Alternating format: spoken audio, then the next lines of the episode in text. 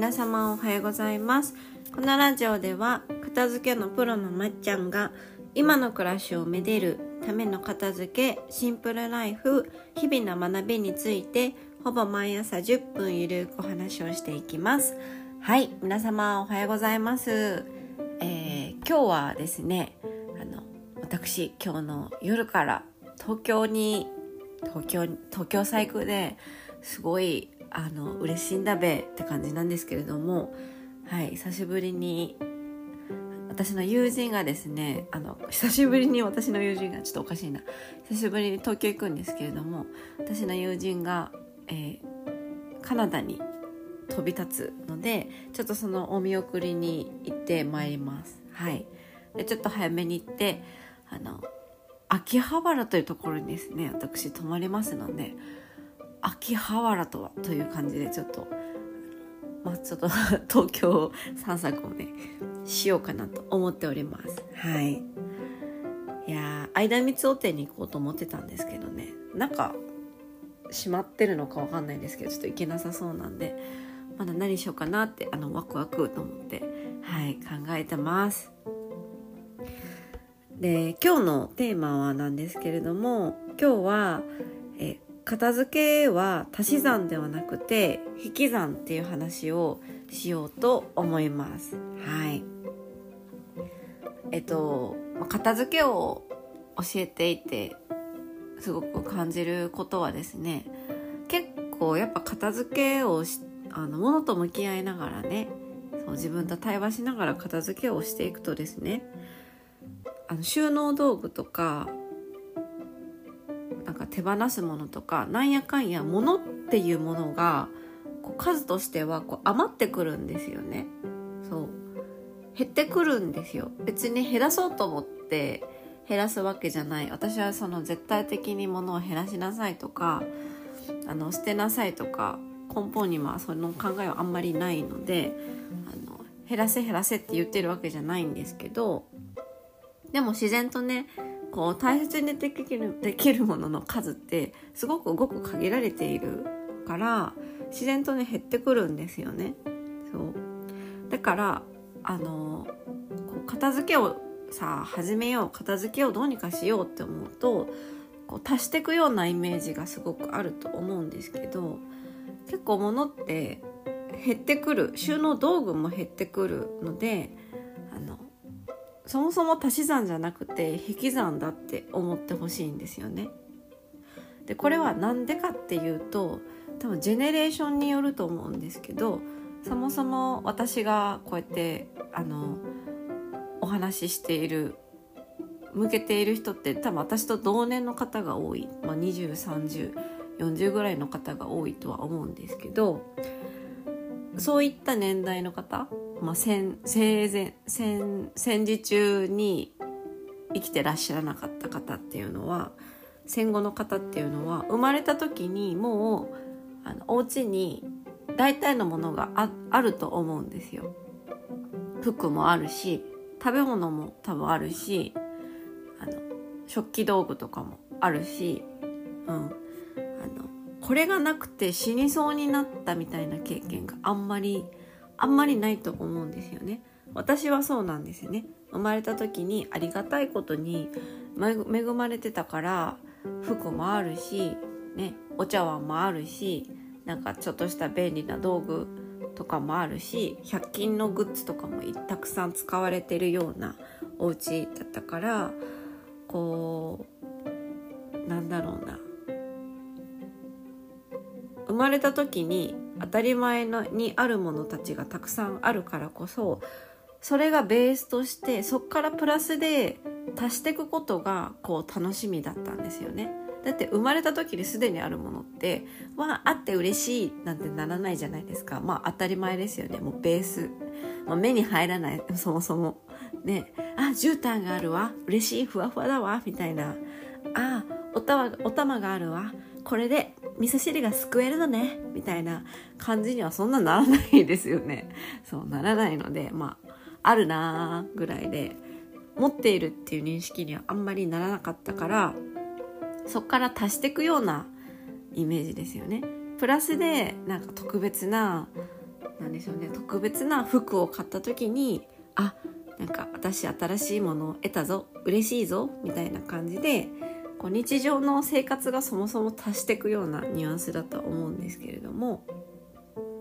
ただそれがねすごい積み重なって私たちは疲れてきてこのコロナ禍になってなんかシンプルライフとか断捨離みたいな引き算の考え方がプラスされてきましたけれども。そうあのそもそもそもそも論あの今の目の前のものとか今私たちが持っているもの持っているんだけど気づいていないようなあの環境とかものとか自分の耳も痛い耳が痛いんですけど人とかにあの感謝できたりとかそれを大切にするあの発想がないと新しく追加してもあのそれらをあのめでたりとかあのそれらをこう大切にし続けることっていうのはなかなか難しいんですよね。そうだから新しく追加するっていうよりかは今の目の前のものをまずあの目を向けて大切にして大切にするできる量じゃなかったらあの潔くあの大切にできる人のもとにこう送ってあげたりとか大切にできるように次は次出会った時に大切にできるように潔く自分の 過去の行動を認めて手放してあげるっていうことがすごく大切だと私は思うので片付けはやっぱり足し算ではなくて引き算です。はい、といっても今自分が好きだと思えるものとか何が好きかわからないとか大切にできるものが今目の前に何一つないっていう人はあの、今までの自分の人生の選択の中でどういった基準で選んできたのかっていうことを今改めてあの向き合う向き合った方がいいってことに気づけたことがすごくでかいですしそう。だって大切なものとか好きなものが今目の前に何一つないんだったらじゃあ今まで何を基準に自分って物の選択とかね自分の人生の選択をしてきたんだろうって思うじゃないですか。そう。何を基準に選んできたんだろうって気づくことがまず大きいし気づいたら変えられますからね。そう。もしかしたら大切なものとか好きなものがあるんだけどあのさっきのね生まれた時からあるから気づいてないだけかもしれないのでまず目の前のことの認識っていうのを変えるところからあの始めていくと片付けも楽になるし今の暮らしをもっと好きになるめでることができると私は思います。はい、めでるっていうのは大切にできるっていうのは一つの、まあ、技術みたいなものだと思うんですよ。私が大好きな本あのエーリッヒ・フロムさんみたいな名前の人の あの本を読むとねやっぱ愛することとか好きになることとかこう大切にすることっていうのは技術だということなのでそう。やったことない人とか今までそこに意識を向けたことない人はあの方法がわからないだけだと思うのでそう。是非私その本も皆さんに読んでいただきたいなと思います。はい、本の題名何だったかな？愛する愛するということだったかな？またちょっと概要欄に載せておくので是非読んでみてください。回頭が宇宙に飛んでいく 本ですけど、はい、人生で読んでよかった本の一つなので是非是非読んでみてください。はい。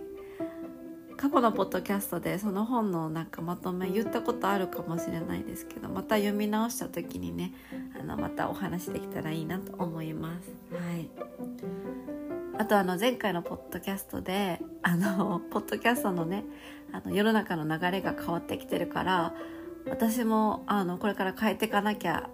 ね変えていこうと思ってるんですけどそのためのエネルギーが必要だから皆さんどうやってこのポッドキャストを普段聞いてるのかとかどこで聞いてるのかとかあの聞いてるよって いう声だけでもあの聞けたらすごく私励みになりますっていう話をしたら何人かあのこういう時に聞いてますとかあの片付けの時に聞いてますとか教えてくださった方がいてあのすっごいエネルギーもらったんでこのポッドキャストあの頑張ってねあの続けていこうと思いますのではい。時代の流れに乗っていこうと思います。はい。